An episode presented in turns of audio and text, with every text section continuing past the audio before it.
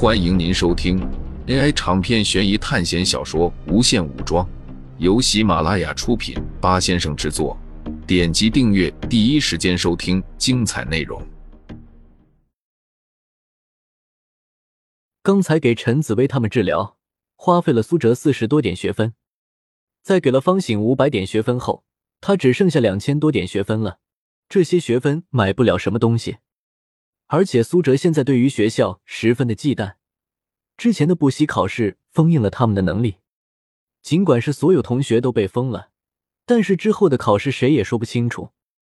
孟凡奇和冷心现在能独当一面了，他们已经进入了一个良性的循环，剩下的就只有陈紫薇和苏叔了。只要他们也能解开能力，他们的力量就会越来越强。苏哲刚才释放了精神污染后。发现使用起来比以前顺畅了，灵魂力量提升了。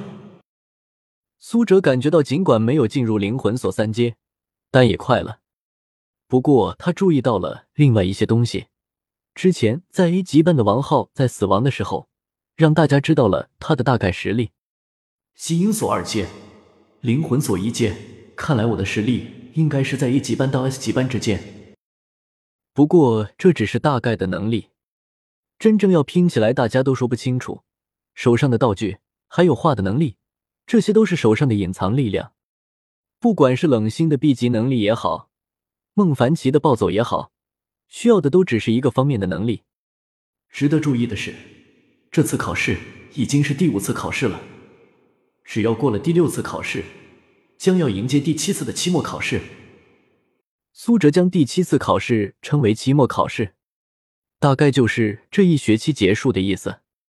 每个人有每个人的能力，尽管孟凡奇天天都在打游戏，但他肯定在私下努力训练过，只是他表现的方式有些特殊而已。好无聊啊！要是我能够进入我玩的游戏世界就好了。老师让我进一些我不想进入的随机考试，就算那些是著名的电影又怎么样？总之有些我不喜欢。孟凡奇在旁边叫嚷着：“那你想要进入到什么样的世界？”冷心从自己的房间里出来：“他们怎么样了？”“还行吧，不过他们也是第一次接触这类型的东西，需要一段时间来适应。”冷心说道。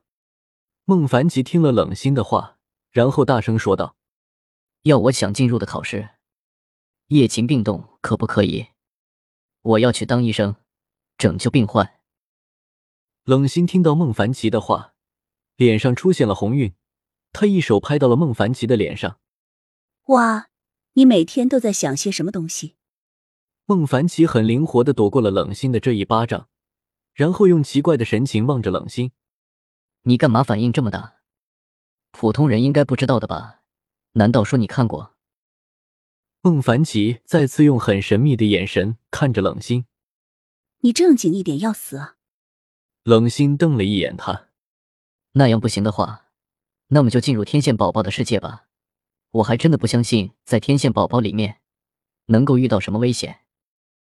孟凡奇说道：“不可能的，你想多了吧？”冷心说道。不过就在这个时候，苏哲听到孟凡奇的话，对着手环问道：“我们能不能要求主动进入到一个电影？”游戏或者小说的世界，本来他没有抱什么希望的，也就是随口问一问。但是手环却突然说道：“你的权限不足，不能回答你的问题。”苏哲愣住了，这个回答听起来很熟悉，这不就是当初他从 S 级班到 E 级班的时候，想要用 S 级班的特权时手环发出的话吗？不光苏哲愣住了，在他旁边的冷心和孟凡奇也愣住了。我之前也问了类似的问题，但是手环根本没有搭理我。孟凡奇说道：“为什么你问就有这样的提示呢？”他很不解的问道：“不知道，有可能学校之前承认我在 S 级班待过一段时间，所以有这点提示吧。不过关键的不是这个，而是你之前问的问题，的确可以办到。可惜是我们班级的等级太低。”没有那个权限，这太坑了吧！低等级的班级这么没有人权的。孟凡奇顿时长叹一声：“不行，我们这次一定要遇到高等级班级，然后把他们干掉。我一定要进入约会大作战的世界。我还有好多个老婆在等着我呢。孟凡奇又在说他那些动漫中的人物了。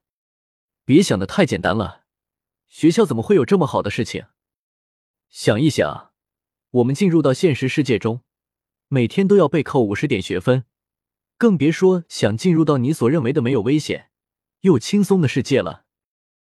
苏哲说道：“肯定又要扣学分吧？估计是和进入现实世界一样，要交学分。这又是独立在普通考试和补习考试之外的世界了。我之前就有想过。”我们进入这些世界都是被挑选过的。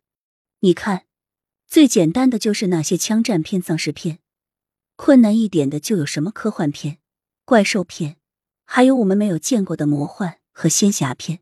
这些电影自带的危险情节能让我们死掉，可是还是有很多电影根本没有带有危险。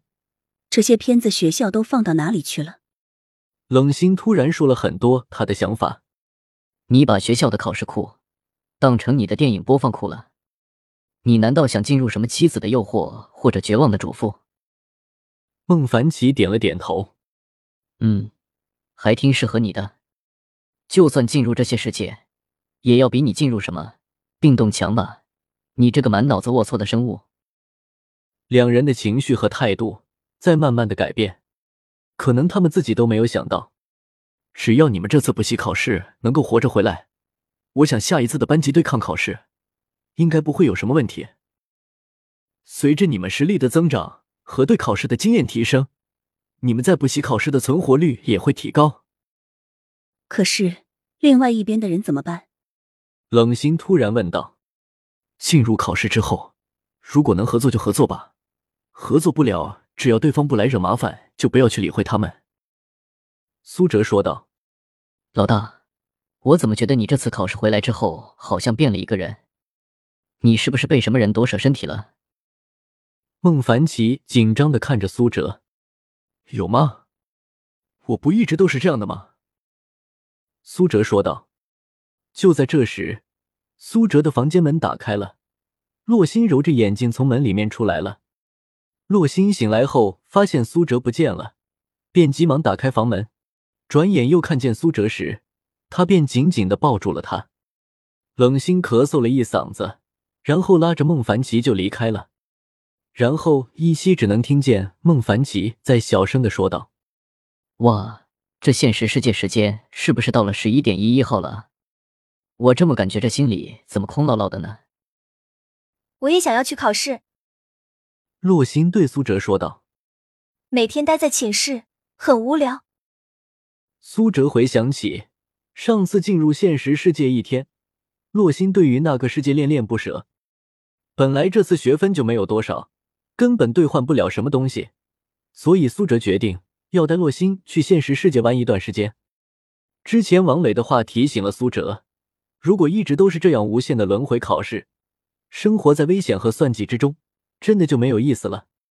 而且考试就像无穷无尽一样，每过一段时间就要进去。也不知道第七次考试到底会发生什么，有可能所有考试的终点，也有可能是进入下一个劫算的轮回。所以，苏哲带着洛心离开了寝室。这次我们要在里面待多久？洛心问道。你想待多久都可以，只要我学分够用就行。苏哲说道。随后，他们身体冒出一阵光，消失在原地。听众朋友们，本集为您播放完毕，欢迎订阅专辑，下集精彩继续。